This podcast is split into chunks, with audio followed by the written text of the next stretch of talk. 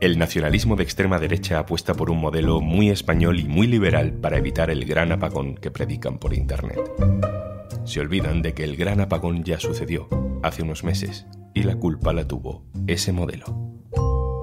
Hoy en un tema al día, Texas 2021, el gran apagón que ya fue. Un tema al día con Juan Luis Sánchez, el podcast de eldiario.es.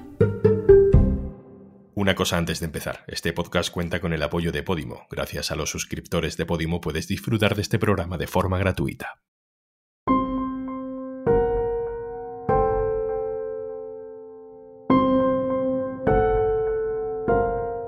La falsa alarma del gran apagón tiene encendidos a los foros digitales de esa nueva derecha alternativa, amiga de los bulos y escéptica con las vacunas. Hay un partido, Vox, que ha aprovechado la situación para colar su mensaje. Ya lo escuchamos el otro día en otro capítulo de este podcast. Nosotros tenemos nuestro propio kit de supervivencia. Se llama asegurar nuestra soberanía energética.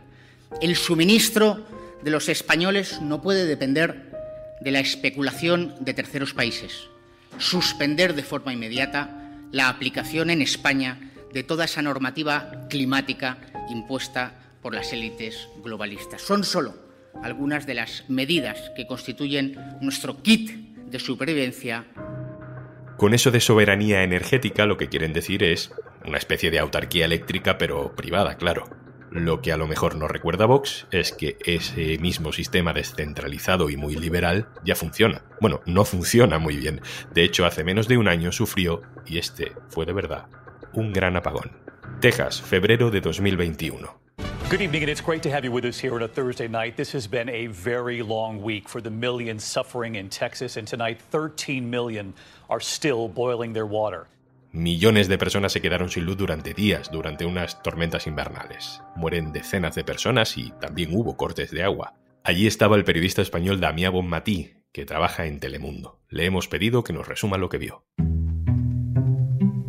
Lo fuerte duró cuatro días, eh, entre el 14 y 17 de febrero, pero paró completamente mm, gran parte del estado y además de una manera desproporcionada me encuentro con una ciudad paralizada, sin luz, sin agua, sin casi gasolina disponible en un lugar donde es casi imposible moverse si no tienes un coche, con la mayoría de restaurantes, supermercados cerrados, con un grave problema de desabastecimiento de productos básicos y en algunos barrios incluso de problemas de acceso a agua potable en una mm, supereconomía como es la tejana en Estados Unidos.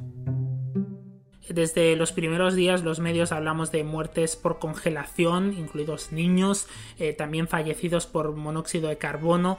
Eh, se habló y se vieron esos refugios que se habilitaron donde llegaban sobre todo familias latinas, afroamericanas, de barrios humildes. Eh, en mi mismo hotel estaba llenísimo el hotel. llegaron familias con maletas, con comida, con todo lo que tenían a refugiarse ahí. Y se resumió también en esa imagen casi surrealista de un empresario de tiendas de muebles que abrió esas tiendas para albergar a las familias en sus habitaciones de muestra y en sus salones de exhibición. Unos 200 tejanos murieron en ese temporal de frío, 200. Muchas de esas personas congeladas en sus casas, intoxicadas por monóxido de carbono, eh, encendían barbacoas, su coche para calentarse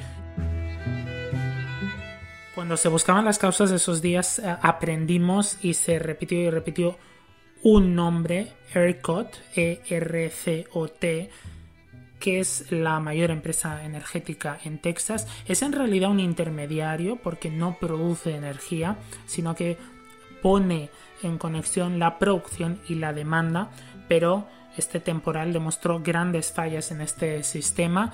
Hubo un repunte de demanda enorme y una caída importante de oferta que nunca eh, pues se reunieron una con la otra y el por qué pasó eso en ese momento los analistas energéticos dijeron que por el sistema libre de precios que hay eh, aquí en Texas con la electricidad dicen que es imperfecto, que se necesitan unas reglas más estrictas, también por la desconexión de Texas con otros grandes sistemas eléctricos del país pero sobre todo, sobre todo lo que se repitió y dijo es que las instalaciones nunca se habían preparado contra el frío.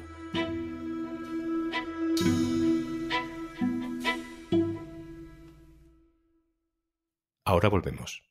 Hola, perdona que te interrumpa, pero te voy a contar algo que te va a interesar como oyente de podcast. Seguro que estás disfrutando de Al día, que ha contado con la colaboración de Podimo, la plataforma de podcast y audiolibros con el mayor catálogo de contenido en audio en español.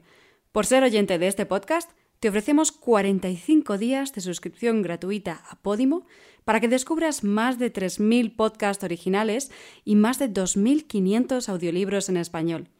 Entra en podimo.es barra al día y date de alta de forma totalmente gratuita. Bueno, en este punto quiero saludar a Carlos Hernández Echevarría, que sabe muchísimo de Estados Unidos y a veces parte de lo que sabe lo explica en el diario.es. Hola, Carlos. Hola, ¿qué tal Juanlu? ¿Cómo estás? Carlos, ¿qué dirías que pasó en Texas hace menos de un año? Bueno, yo diría que vimos el fracaso del modelo y cuando el fracaso de ciertas opciones que se toman en política, pues tiene una representación en la vida de la gente, en la vida y en la muerte, ¿no?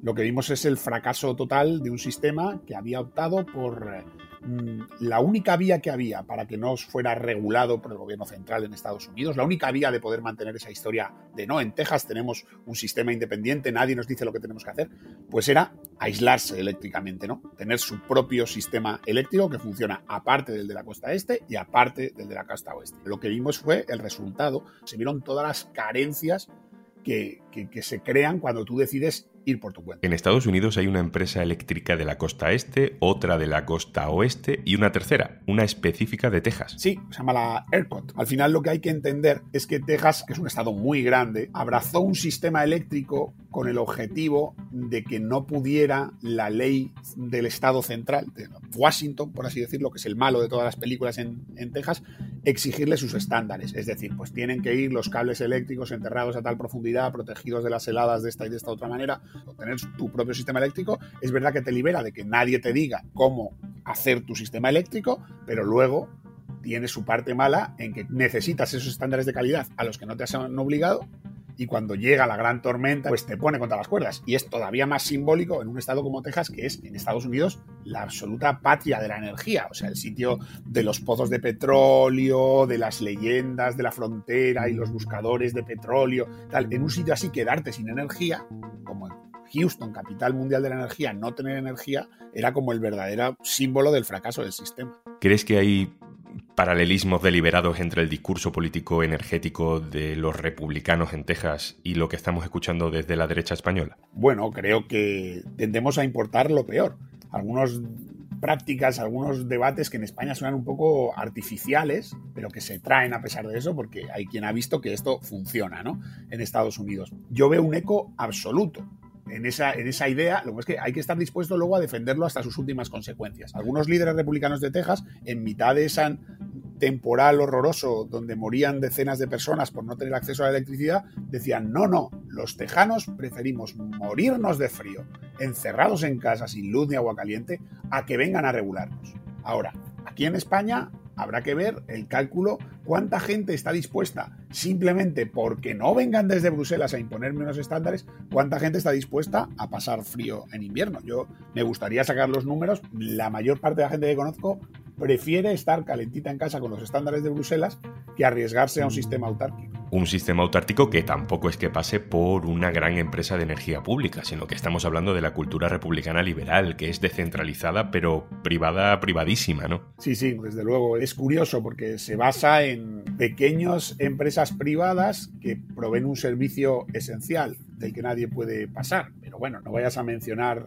el tema de que haya una empresa pública, por supuesto, dedicada a esto, porque eso choca con ese discurso político del que, del que estamos hablando. Se trata de que las empresas privadas se encarguen. ¿Cuál es el problema de, este, de esta vía de pensar que la regulación siempre es mala, que hay que dejar que, las empresas siempre se ocupen y que ya el mercado proveerá, ¿no? Es que es la teoría tejana. Bueno, el problema es que, por ejemplo, la, comisión que se encarga de esto en Texas, ya se habían hecho investigaciones en el pasado, ya se habían hecho recomendaciones, tome estas medidas, pero ¿qué eran eso? Recomendaciones. ¿Qué es lo primero que hicieron esas pequeñas empresas privadas de electricidad, o no tan pequeñas en Texas, cuando el sistema se fue al carajo? Decir, bueno, es que usted me hizo aquí unas recomendaciones, a mí no me venga eh, pidiendo responsabilidades, porque es que usted me lo recomendó, yo luego puedo hacer lo que me parezca. que es lo que suele pasar con estas cosas. ¿Se ha abierto el debate en Estados Unidos sobre este tema? Al menos el Partido Demócrata propone un modelo menos liberal de la gestión de la energía, menos descentralizado.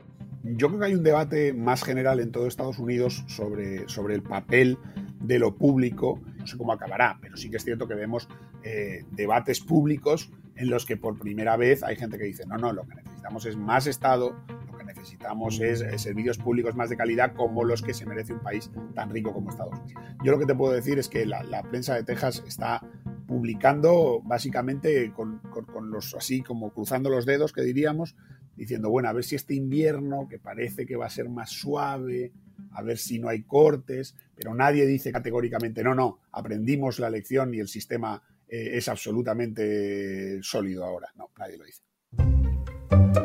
Carlos Hernández Echevarría, muchísimas gracias por estar con nosotros. Gracias a ti, Juan Lu, un placer.